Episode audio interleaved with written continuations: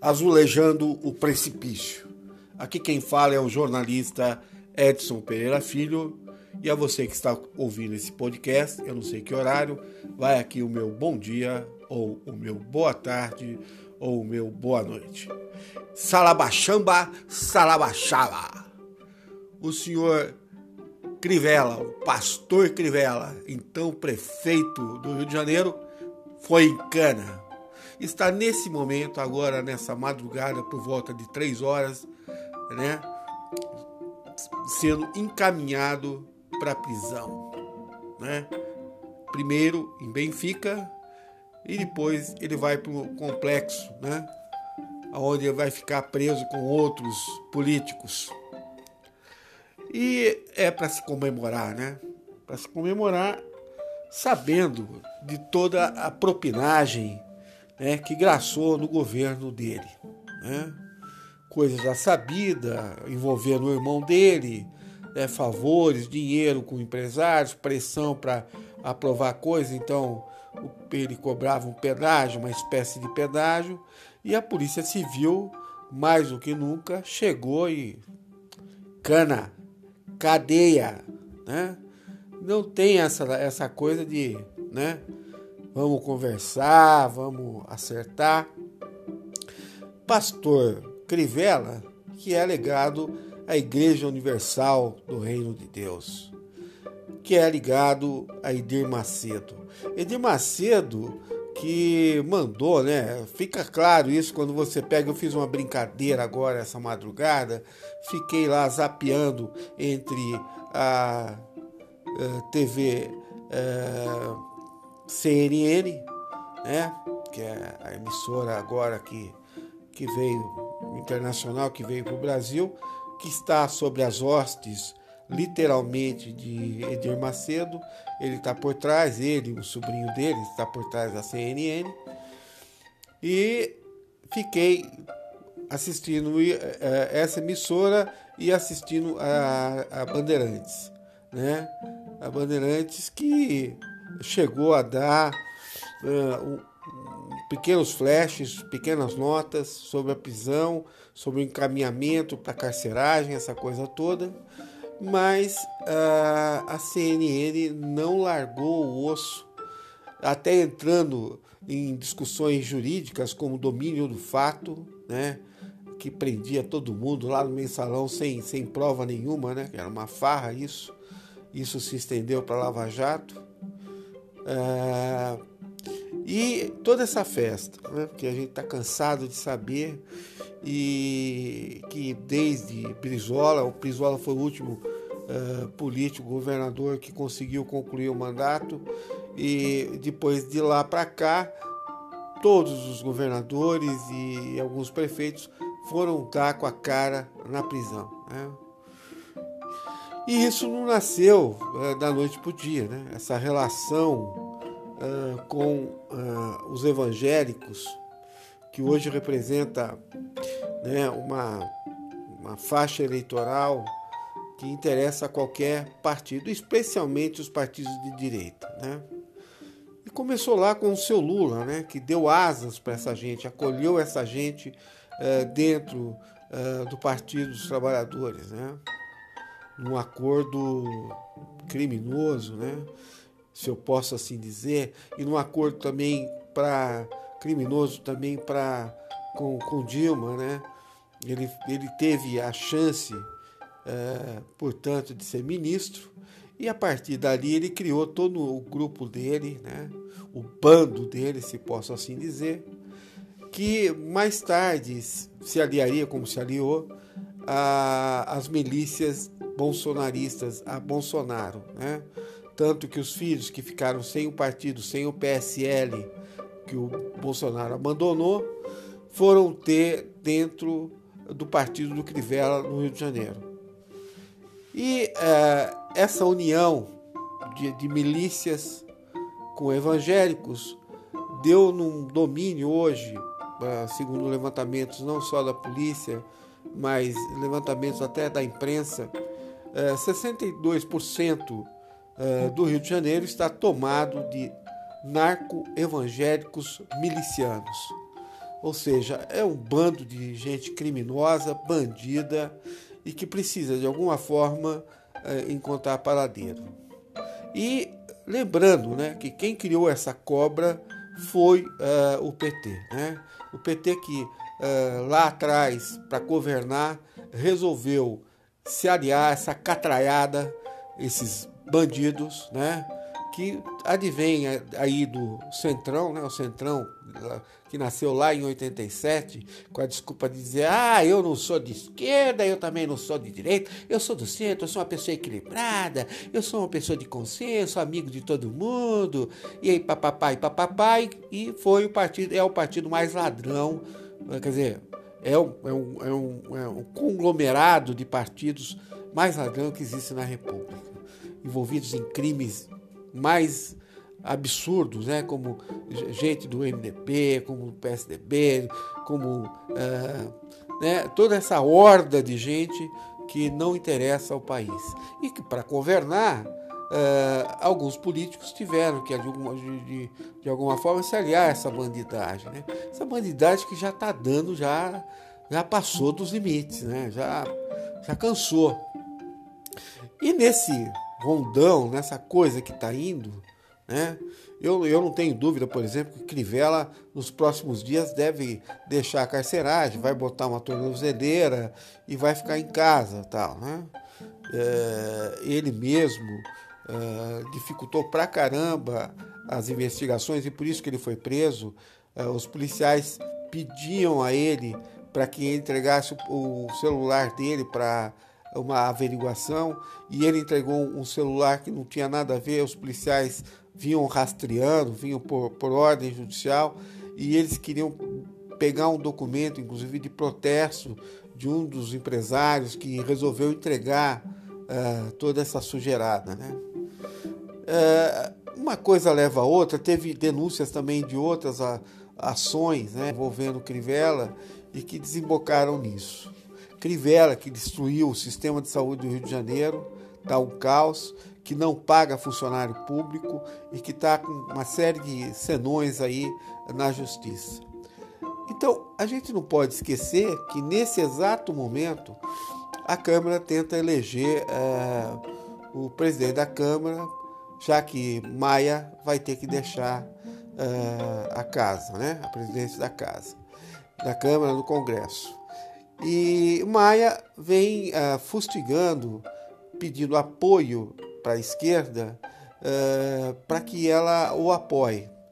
E a gente sabe que a maioria dos partidos e até o PSOL uh, estão querendo. O, a maioria já aceitou, mas o PSOL ainda, ainda resiste, né?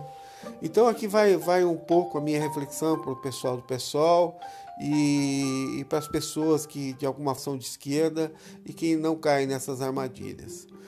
Uh, o Maia está acenando para a esquerda a manutenção da democracia, ou seja, defender a democracia com um novo candidato que ele deve apontar, que ele deve uh, indicar aí, né?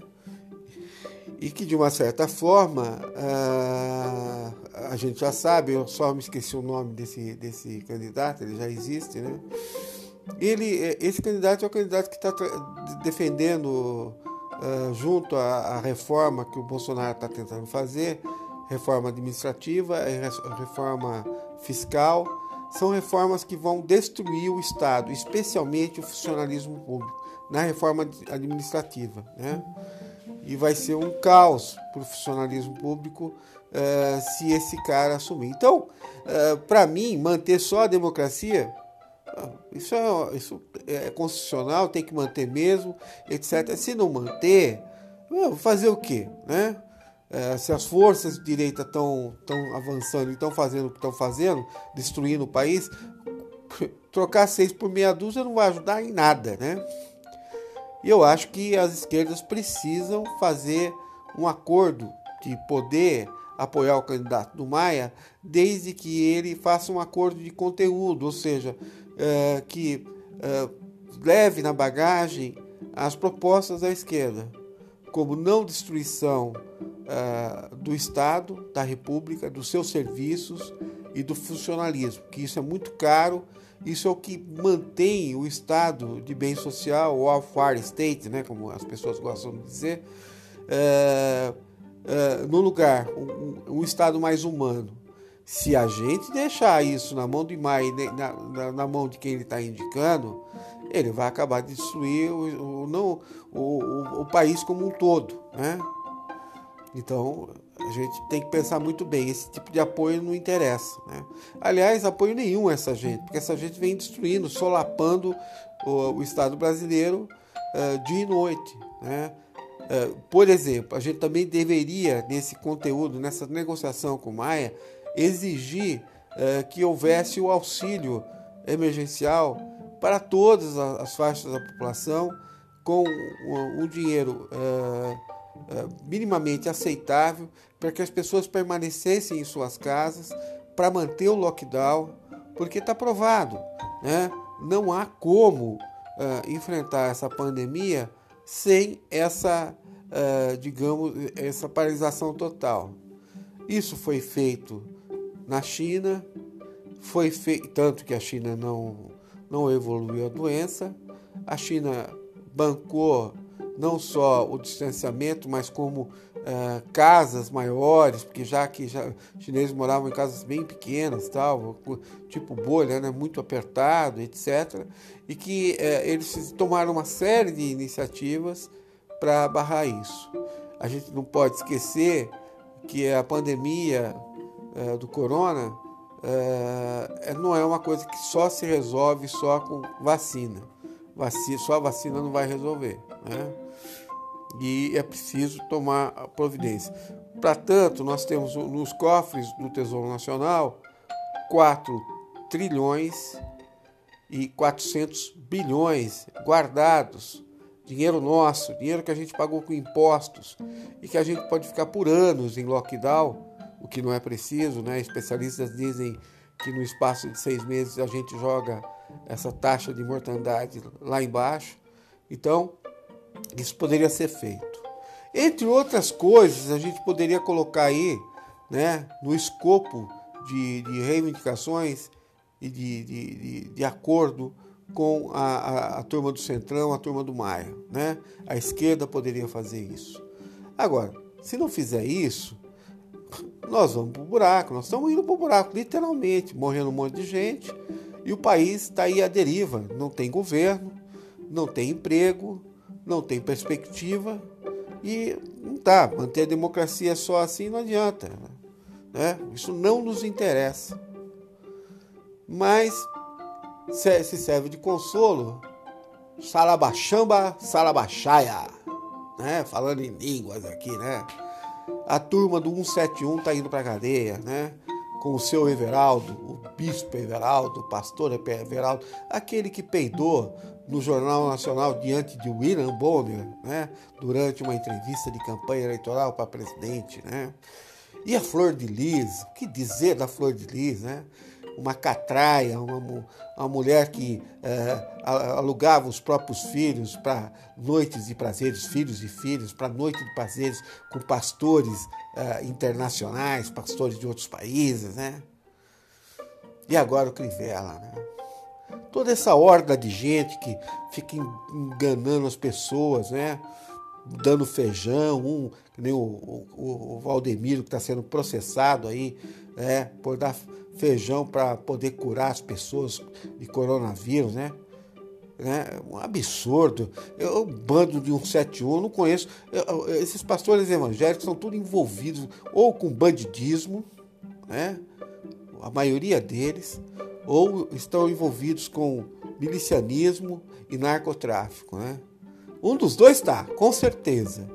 Né? Se a gente chacoalhar, aparece. Né? Qualquer coisa aparece.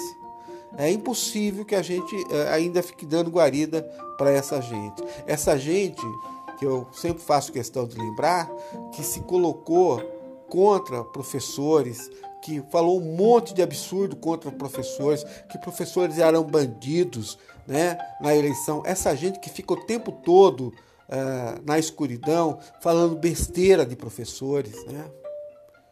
essa catraiada de bandidos, né? E que vai ter que, uma hora ou outra, ou vai para a cadeia ou vai para debaixo da terra. Né? Porque bandido que, que, que quer roubar bandido, pior ainda, né? Ele não sabe aonde que ele está se metendo, né? Ou ele sabe e está querendo correr o risco. Né? Isso precisa acabar, né? Precisa botar um fim nessa história. Mas não é fácil não. Isso é uma coisa que a gente vai ter que conviver por um, por um bom tempo, né? Enquanto nós não temos educação, né? enquanto a gente não tem perspectiva, né? Tem países aí menores que a gente, com, com, com, menos condições que a gente, que nem polícia tem mais, nem exército tem mais, não serve nada. Essa gente não serve para nada. Né? Se a gente está envolvido até o talo com bandidismo, né? que nós precisamos dar um jeito nós cidadãos, cidadãos que pagamos, desculpa, cidadãos que pagamos os nossos impostos todos os dias, né? Que fazemos as nossas obrigações todos os dias, esperamos isso do poder público. E o senhor Crivella está em cana. Em cana. Eu sei que daqui uns dias ele pode até né, ter a sua, a sua prisão relaxada pouco importa. O fato é que está é, cristalizado que o evangelismo, esses evangélicos aí, não passam de bandidos. Está chegando o dia. Ah, está chegando. Para vocês que ouviram esse podcast, repasse para os amigos, recomende a coluna, é, eu agradeço. A coluna azulejando precipício agradece. A vocês, eu não sei como é que vai ser o Natal, Natal tá por aí, né? E o Ano Novo também. Então, para quem está ouvindo, né? Feliz Ano Novo, uh, Feliz Natal. E até lá, se houver outro comentário, eu vou aqui também ensejando um ano melhor, porque esse ano realmente foi uma escuridão assim assaz. Abraço a todos.